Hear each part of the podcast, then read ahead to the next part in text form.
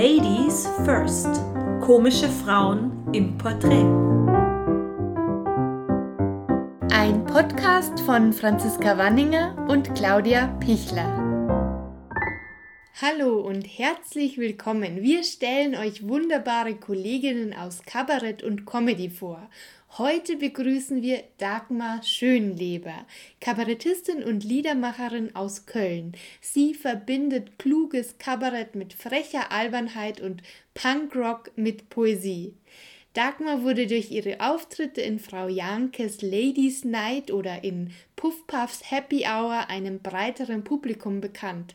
Außerdem ist sie Präsentatorin der Kölner Lesebühne Rock and Read.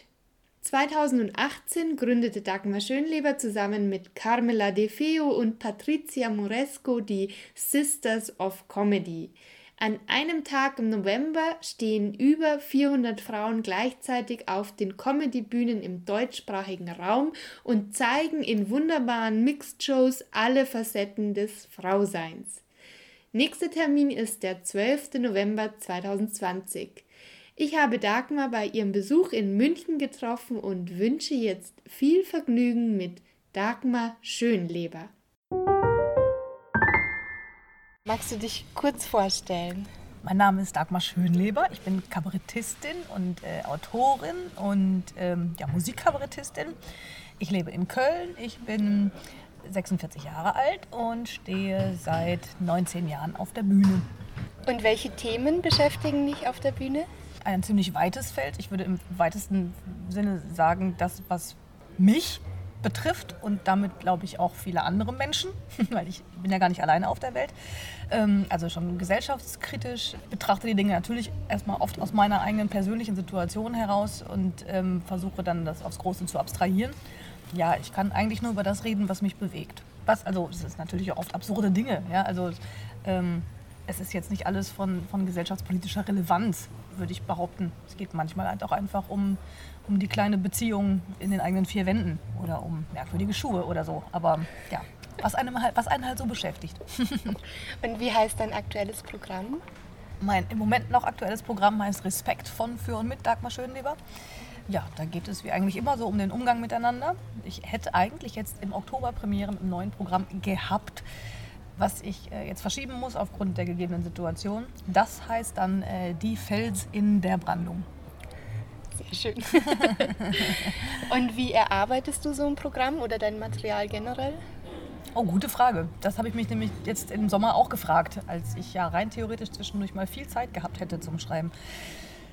Ja, wie gesagt, ich kann nur über das schreiben, was mich irgendwie beschäftigt. Das war jetzt sehr spannend im Rahmen des Lockdowns und auch kurz die, als die ersten Lockerungen so kamen, dass ich gemerkt habe, es geht nicht. Also ich kann nicht schreiben, weil ich nicht weiß, worauf das Ganze hinausläuft. Das heißt, ich muss primär Sachen erleben. Ich kann ganz schlecht vielleicht mal eine Nummer oder so daraus entwickeln, dass ich irgendwo was gelesen habe und mir dann dazu Gedanken mache. Aber in erster Linie geht es schon um die Begegnung mit Menschen. Und das war jetzt ja sehr reduziert in dieser Zeit. Und da habe ich gemerkt, da fehlt mir so der Input, weil einfach dann nur das übrig bleibt, was man halt aus den Medien primär um die Ohren gehauen bekommt. Was ja jetzt gerade in Corona-Zeiten äh, eine sehr begrenzte Themenauswahl ist. Und dann sind es Sachen, die mich halt beschäftigen, die mich ärgern, die mich traurig machen. Und dann brauche ich eine gewisse Zeit, um da auch dann die komische Distanz zu entwickeln zu können. Und äh, genau. Und ähm, ja, das heißt, ich, ich, muss, ich muss raus, ich muss selber sehen und was erleben und mit Menschen sprechen und in Gesprächen auf andere Ideen oder auf Ideen kommen. Und äh, das hat sich jetzt gerade als sehr schwierig gestaltet und ändert sich aber hoffentlich jetzt. also in normalen Zeiten, wie viele Auftritte spielst du so im Jahr und auf welchen Bühnen bist du so unterwegs? Ich spiele ungefähr 120 im Jahr auf allen möglichen Bühnen und das ist auch das Tolle, also von wirklich ganz klein, von Lesungen in Büchereien oder so, bis wirklich ganz groß. Ich habe das große Glück, immer wieder mit äh, Gerburg Janke unterwegs sein zu dürfen. Und das sind dann natürlich schon große Dimensionen, also Tausender, Zweitausender Hallen oder so. Und äh, ja, und dieses Spektrum bespielen zu können, ist ganz großartig. Kannst du sagen, warum du Comedian oder Kabarettistin werden wolltest? Äh, wollte ich nie. Das ist so passiert.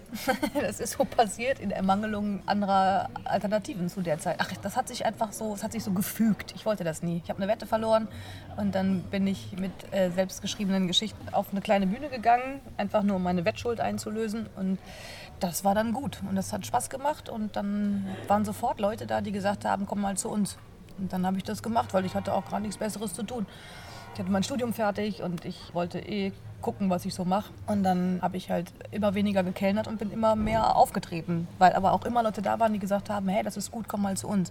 Ich hätte nie von alleine gesagt, das ist genau das, was ich will und da stecke ich jetzt meinen Ehrgeiz rein. Weil ich da überhaupt nicht mit gerechnet habe. Das hat sich tatsächlich einfach so entwickelt und es waren viele Leute da, die mich immer so von einem zum anderen getragen haben. Und dann hat es sehr lange gebraucht, bis ich irgendwann gemerkt habe, ah ja doch, ich kann das und das ist gut, dass ich das kann und ich mache das jetzt auch. Und ich habe jahrelang immer gedacht, irgendwann kommt die Bühnenpolizei, die sagt, so Frau Schönleber, wir haben uns das lange angeguckt jetzt, haben Glück gehabt bisher, aber seien wir mal ehrlich, jetzt ist gut. Das typische Hochstapler-Syndrom, oder? Ja, total. Ja, die nächste Frage wäre eigentlich, wann und wo war dein erster Auftritt? Aber das war dann quasi die Einlösung der Wettschuld. Genau, das war 2001 in einem kleinen Café in Köln. An einem Auftrittstag, was ist da der schönste Moment für dich? Es ist, äh, es ist toll, der Moment, wo man auf die Bühne geht und so die ersten fünf bis zehn Minuten, wo man einfach merkt, das ist jetzt die Gelegenheit, wo du es wo einfach sofort hinkriegen solltest. Sonst wird es schwierig, aber was eigentlich halt funktioniert. So. Und dann einfach ja, der ganze Abend, wo man merkt, man wird immer mehr, man wird immer mehr eins und man kann so spielen, was zusammen erleben mit dem Publikum natürlich dann der Moment am Ende, wenn du fertig bist und du merkst, die Leute hätten Lust auf mehr noch. Aber man geht so beseelt von der Bühne und alle sind im Optimalfall sind alle zufrieden, gut gelaunt, haben was für sich mitgenommen, über das sie noch nachdenken können.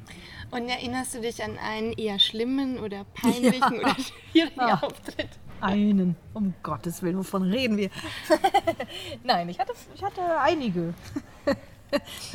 Meistens ist das ja so Pannen, die einem selber passieren, ja, Blackouts oder sonst irgendwas. Das ist ja eigentlich gar nicht so schlimm in dem Moment, wo du irgendwie damit äh, offensiv oder proaktiv umgehst. Das ist ja alles gar nicht so wild.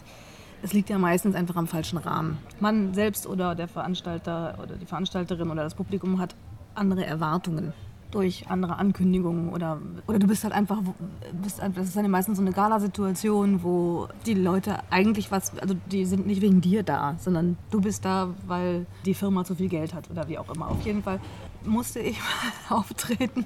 Äh, es war äh, Duisburg-Wedau, ein düsterer November-Nachmittag. Ich war der Programmpunkt zum Abschlussabend der U20 Damenfußballmannschaften, der, der deutsche Meisterschaften. Ja, des DFB. Und ich, so, die haben dann drei Tage Fußball gespielt und am Ende sollte es einen bunten Abend geben und ich sollte da auftreten. und dann, dann kam ich da an und äh, es war ein unfassbar hässlicher Bau und ich dachte schon, oh je, also wirklich der Charme jenseits sämtlicher Bahnhofshallen, die ich je gesehen habe. Und der Mann, der mir dann öffnete, so ein, so, ein, so ein, Typ so breit wie hoch, macht die Tür auf, guckt mich an, mustert mich von oben bis unten und sagt, sind Sie die Künstlerin? Und ich sage, ich glaube schon. Die machen das immer hier, jedes Jahr ist immer schwierig. Die Kollegin letztes Jahr hat nach 20 Minuten aufgegeben. Ich sollte 45 Minuten spielen. Dann hat man mir so einen, so einen Ablaufplan hingelegt, also ne, welche Mannschaft wann gegen wen spielt und so. Äh, von den, also wie gesagt, ne, Damen U20. Ähm, und dann stand da äh, am Ende äh, bunter Ab mit Dagmar Schönleber in Klammern Pflicht. dann habe ich da sofort, Entschuldigung, ich, ich, das muss ja nicht sein, dass hier jemand ist, der gar nicht hier sein möchte. Und dann sagte mir die mir zugeteilte Betreuerin, nee, nee, so wäre das nicht gemeint. Sie hätten nur gesagt, das wäre schon schön, wenn sie alle kämen. So, und dann wurde ich alleine gelassen in meiner Garderobe, äh, die aus einem Flur hinter der Bühne bestand, mit einem Fenster, das man nicht schließen konnte. Wie gesagt, es war ein düsterer Novembernachmittag. Dann hat keiner mehr mit mir gesprochen. Irgendwann ging die, also hörte ich, wie die Tür aufging und äh, 500 Mädchen den Saal stürmten und jemand ging auf die Bühne und sagt, also ein Mann, und sagte, so, will nicht lange reden, alle, wir sind alle kaputt. Ihr habt alle tapfer gekämpft, super gespielt. Jetzt sind wir alle müde. Äh, jetzt kommt hier noch die Künstlerin ähm, Barbara Schönleber mit ihrem Programm Nightwash. dass man so viel in einem Satz falsch machen kann. Und ich ging auf die Bühne und dann sehe ich vor mir wirklich 500 Mädchen in Jogginganzügen, die in ihren Bänken saßen, als hätte man sie am, am Zaumzeug in die Manege gesch geschliffen. Und äh, ich habe ich hab alles versucht. Ich habe hab alle Themen versucht, von denen ich dachte, dass sie äh, irgendwie funktionieren könnten. Frauen, Männer, Sport, Saufen, wie auch immer. Es äh, hat nichts funktioniert. Dann habe ich nach fünf Minuten gesagt, dass es noch eine Frau gibt, die hier sein müsste und das wäre ich und ich kriege einen Haufen Geld dafür und wer nicht möchte, kann gehen. Daraufhin standen ungefähr 400 auf und gingen, was ein beeindruckendes Bild ist von der Bühne. Und dann dachte ich, okay, aber die 100, die bleiben, die wollen, was aber nicht stimmte. Die haben nur, da hat der Trainer gesagt, die müssen. und es ist natürlich so, du hast da ja nicht 500 Einzelpersonen sitzen, sondern Mannschaften. Das heißt, du hast ja auch ein völlig anderes, äh, ähm, eine völlig andere Gruppendynamik. So. Und äh, ja, die fanden es einfach scheiße und natürlich völlig zu Recht, die hat keiner gefragt. Also das war einfach ja, so. Und dann habe ich auch nach 20 Minuten aufgehört und bin von der Bühne gegangen und habe gedacht, okay, ich, das ist wirklich, dass ich, ich höre auf, das, ist, das geht gar nicht, das, ich mache das. Und dann kamen drei Mädchen hinter die Bühne und haben gesagt, ja, Frau Schönleber, äh, wir wollten nur sagen, dass wir das voll gut fanden, was Sie da gerade gemacht haben, weil das war lustig und auch schlau. Und ich glaube, wären die drei nicht gewesen, hätte ich auch aufgehört. Ja, das war furchtbar. Und wie gehst du aber so generell mit Rückschlägen um? Ich bin erst wahnsinnig beleidigt, dann sehr traurig, dann schimpfe ich viel und dann, wenn ich äh, irgendwie meinen Frust rausgelassen habe, dann versuche ich mit Menschen, die mir wohlgesonnen sind, aber auch kritisch äh, genug sind, darüber zu reden, was da nicht gut gelaufen ist dann habe ich da zum Glück Menschen mit gutem, gutem Auge und offenem Herzen um mich herum, die, die sagen, ja, das war wirklich nicht gut. oder das kannst du so und so besser machen. Oder einfach, das war falsches Setting oder wie auch immer. Also die einfach dann konstruktive Kritik üben mhm. können. Mhm. Genau. Und oft ist es ja, ist es ja auch gar nicht so schlimm, wie man das selber empfindet. Es ist ja auch immer alles sehr, sehr subjektiv. Manchen Leuten fällt es gar nicht auf, dass es ein Scheißabend war. Hast du weibliche Vorbilder? Vorbilder im Sinne von, was die geschafft haben. Also ich habe ich hab jetzt generell nicht so Vorbilder, dass ich denke, ich will das so, ich will das so machen wie die oder so. Aber ja, es gibt viele, viele Frauen, die ich bewundere für das, was sie geschafft haben. Also jetzt so aus der Szene, äh, äh, Frau Janke natürlich.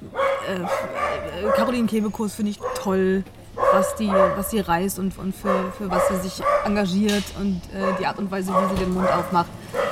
Ähm, ja, aber es, es gibt ganz viele. Also es gibt eigentlich fast jede Frau, mit der ich zu tun habe, die auf der Bühne steht, hat irgendwas, was ich toll finde. Würdest du sagen, es ist ein Vorteil oder ein Nachteil als Frau in der Comedy unterwegs zu sein? Sowohl als auch. Weil auf der einen Seite gibt es natürlich immer noch weniger Frauen als äh, Männer auf der Bühne. Das heißt, du hast immer eine andere Aufmerksamkeit, du, du generierst immer eine andere Aufmerksamkeit. Äh, und das ist halt sowohl schlecht als auch gut. In dem Moment, wo, wo du einen guten Abend hast, dann hast du die Chance, mehr rauszustechen. In dem Moment, wo, wo du ein, du musst noch nicht mal einen schlechten Abend haben, aber irgendwie nur einen gleichwertigen als die Männer, mit denen, du auf der Bühne stehst, dann hast du natürlich auch das Pech, dass du halt dann in, äh, überproportional schlechter bist ja, oder wahrgenommen wirst. So. Hast du beruflich schon mal was erlebt, wo du dir gedacht hast, als Mann wäre mir das jetzt nicht passiert? Ja, in letzter Zeit nicht mehr so, aber schon so. Ach, sie, sind sie, sie, sie treten auf, sie ziehen sich aber nochmal um. Ne? Oder sie, sie singen aber auch, oder? Ja. Oder ich erzähle auf der Bühne oft, dass ich halt günstig an zwei Kinder gekommen bin. Und dann werde ich, wurde ich schon häufig gefragt, achso, und Sie haben Kinder und wo sind die jetzt gerade? Die sind ja nicht zu Hause. Das wird natürlich ein Mann nicht gefragt. Ja, oder was sagt Ihr Mann dazu, dass Sie sowas auf der Bühne erzählen? Oder so. Haben Sie das wirklich alles selber geschrieben? Bin mir ziemlich sicher, dass Männer das nicht gefragt werden. Also hast du das Gefühl, dass Frauen auf der Bühne generell anders bewertet werden als Männer? Ich hoffe, dass sich das gerade ändert. Das, ich finde das sehr schwierig zu beurteilen, weil auf der einen Seite finde ich, ähm, ändert sich definitiv was im Vergleich zu vor 15, 20 Jahren. Und äh, es ist selbstverständlicher, dass Frauen auf der Bühne sind, die eben nicht nur in einer Figur sind oder eben nur singen oder sich mit ihrem Pianisten streiten oder äh, also in der sehr, sehr begrenzten Form der Darbietung irgendwie wahrgenommen werden, sondern es ist normaler, dass Frauen auf der Bühne stehen und einfach halt erzählen, wie auch Männer erzählen, halt aus ihrem Leben. Aber natürlich, also bei Fra Frauen sind einfach nochmal eingeschränkt äh, in dem, was sie dürfen und was sie, also die Möglichkeiten, äh, auf die Bühne zu gehen, weil auch immer, ist ja immer noch, noch so eine, wenn es eine Frauenquote gibt, die halt sehr gering ist. Also es gibt ja immer noch die klassischen Antworten für, ähm, Sie wollen hier Solo spielen, nee, wir haben schon eine Frau in dieser Spielzeit. Wie gehst du denn mit Pressekritiken um? Gab es mal Kritiken in deiner Laufbahn, die dich echt auch wirklich reingehauen haben? Ja. Mhm. Ich hatte mal einen Verriss in der Titanic äh, und das fand ich einfach echt total ungerecht. das, äh, mein, mein Soloprogramm wurde aufgezeichnet vom WDR in so einer Reihe mit mehr oder weniger jungen Künstlern und Künstlerinnen. Ich war die einzige, es waren irgendwie fünf oder sieben Programme, die aufgezeichnet wurden. Ich war die einzige Frau. Ich war die einzige, oder ich war die mit Abstand die jüngste, also die noch nicht so lange auf der Bühne war. Und ich wurde total verrissen, weil ich vermutlich irgendwas gesagt habe, was den Autoren in seiner Männlichkeit gekränkt hat. Und dann auch in der Rubrik Humorkritik, also wo die äh, Autoren ja unter Pseudonym schreiben, also nicht mit dem richtigen Namen. Und das war einfach eine total, auch also überhaupt keine Satire. es war, also ich habe wahrscheinlich habe ich ihn an seine Mutter erinnert, keine Ahnung, ich weiß es nicht. Das war, aber das hat einfach echt reingehauen, weil das natürlich, in der, also die Titanic liest, lesen natürlich Leute, die auch sonst in mein Programm gehen würden. Das fand ich einfach scheiße. Da habe ich gedacht, ja, das ist doch, also auch da sind einfach alte weiße Männer. aber liest du jede Kritik? Nein. Und meistens ist es ja, äh, meistens ist es ja sowieso nur eine Nacherzählung des mhm. Programms. Nee, wenn, also wenn es schöne Premierenkritiken gibt, dann lese ich die schon, weil da könnte ja auch wirklich was drinstehen, was einem nochmal äh, zeigt, okay, an der Stelle muss ich irgendwie nacharbeiten oder so. Aber nö. Nee, ich lese nicht alles. Mhm. Denkst du drüber nach, was du auf der Bühne anziehst? Ja, heute mehr als früher. Früher war mir das wirklich äh, scheißegal. Ich komme auch eher so aus dem, ja, aus dem Punkrock und so. Also da, da war das auch so, nö, ich, ich ziehe auch kein Kleid auf der Bühne an oder so. Das ist jetzt schon anders. Wenn ich Filmaufnahmen sehe oder Fotos sehe und äh, ich sehe, ich bin nicht gut angezogen, finde ich es ja selber doof. ähm, ich versuche jetzt schon was anzuziehen, also was mir natürlich gefällt und was mir auch entspricht. Ich könnte jetzt keinen kein Kleid anziehen, einfach nur um ein Kleid anzuziehen oder so. Aber ähm, ich ziehe das an, worin ich mich wohlfühle, aber gucke jetzt eben schon, dass es, keine Ahnung, nicht kaputt oder dreckig ist. so war mir früher scheißegal. So. Warst du im beruflichen Kontext schon mal Sexismus ausgesetzt oder wurdest sogar sexuell belästigt? Sexuell belästigt zum Glück nicht. Ja, so diese Alltagssexismen schon. Das ist ja das, was ich auch vorhin sagte, ne? Dass also diese unbedachten Äußerungen wie und was sagt denn ihr Mann dazu und äh, sie ziehen sich aber noch was Schönes an. Ach ja, schon so eine unbedachte Körperlichkeiten. Ja, so, so, ein, so ein großväterlicher Veranstalter, der dann sagt, Mensch, Mädel, das war wirklich toll und nimmt dich dann irgendwie in den Arm und du denkst, ach nee, eigentlich, also nett, danke, aber das brauche ich jetzt eigentlich nicht. Was würdest du einer, Frau, die jetzt äh, Comedy oder Kabarett machen möchte, also die jetzt starten möchte, was würdest du dir raten? Du bist nicht alleine. Hol dir Hilfe. Das sage ich, weil ich habe immer gedacht, okay, das, was ich mache, das ist das, was, was halt ich mache.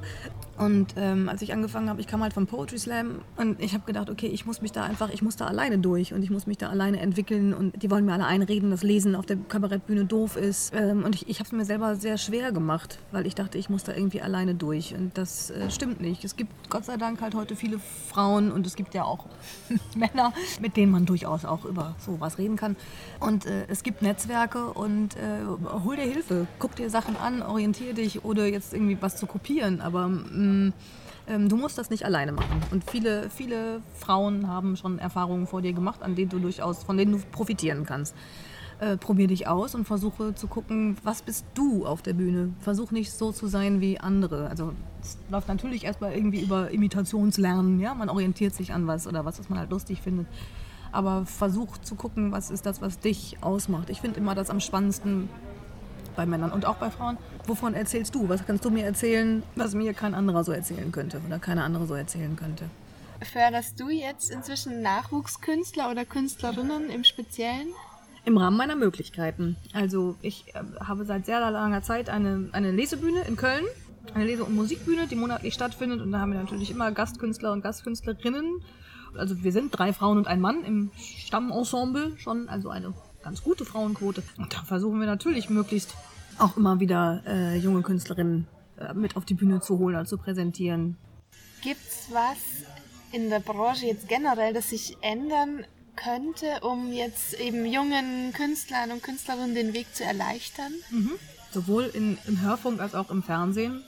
Einfach ein bisschen mutiger zu werden, ein bisschen größere Spannbreite abzubilden. Also nicht nur die alten Zirkuspferde, die halt sowieso immer. Man hat ja auch den Eindruck, dass wenn du so guckst, wo, wo, wo Wettbewerbe stattfinden, Preise verliehen werden. Also wenn die ersten drei Preise im Jahr raus sind, dann kannst du eigentlich schon hochrechnen, wer die nächsten 20 gewinnt. Also weil dann, wer die ersten drei gewonnen hat, der ist auf jeden Fall auch in den nächsten Jurys mit hochgehandelt. Ja, also was so Salzburger Stier, Pripantheon, äh, Kleinkunstpreis und so weiter. Da hast du dann ja oft im Jahr so, so ziemlich dieselben, die ja. dann die meisten Sachen abräumen. Und äh, das finde ich einfach einen sehr eingeschränkten Horizont. Frauen haben einfach nur die Chance, sich weiterzuentwickeln, wenn sie die Chance haben, auch überhaupt üben zu können und sich präsentieren zu können. Und dafür musst du halt spielen können. Was hast du jetzt so in nächster Zeit alles vor? Also was sind so deine nächsten Projekte? Ja, ich sitze eben am neuen Programm. Das werde ich jetzt schreiben müssen. Dann äh, gibt es eine neue Herausforderung dieses Jahr, dass ich mache eigentlich, jedes Jahr habe ich mir in den letzten sechs Jahren selber immer zum Geschenk gemacht, dass ich um die Weihnachtszeit nicht durch die Gegend fahre und toure, sondern dass ich mit einer Kollegin zusammen, meine Kollegin Annika Aufweiler, eine Musikerin aus Berlin, ähm, wir machen seit Jahren ein Weihnachtsprogramm. Und das spielen wir dann en suite nur in Köln was einfach total schön ist, weil ich dann, ich mag die Weihnachtszeit sehr und dann muss ich eben nicht durch die Gegend fahren, sondern kann einfach äh, in Köln bleiben. Und das haben wir die letzten sechs Jahre äh, sehr, sehr erfolgreich gemacht. Und dieses Jahr wird das aber einfach nicht gehen, weil das Theater, in dem wir das spielen, nicht die Kapazitäten hat, das so durchzuführen mit den äh, Corona-bedingten Maßnahmen. Und deswegen werden wir ein äh, Online-Weihnachtsprogramm machen in Form eines äh, Online-Adventskalenders. Also mhm. 24 kleine Türchen produzieren. So, und das, da freue ich mich sehr drauf. Da bin ich sehr gespannt, wie das funktionieren wird. Dann spiele ich äh, Sommertheater im Hoftheater Beinfurt und da steht auch für nächstes Jahr eine neue Produktion an, die wir selber schreiben. Und ja, also es gibt viel, es gibt viel zu tun, es gibt viel zu schreiben und da bin ich sehr gespannt, was da so draus wird. Ja, sehr schön. Ich auch. Vielen Dank für das wunderbare Interview. Wir würden uns sehr freuen, wenn ihr diesen Podcast abonniert und natürlich weiterempfehlt. Außerdem findet ihr Ladies First auch auf Instagram mit vielen tollen Fotos zu den aktuellen Folgen. Wenn ihr mehr über uns erfahren wollt, claudiapichler.com oder franziska-wanninger.de. Da findet ihr auch immer die neuesten Folgen. Support your local ladies.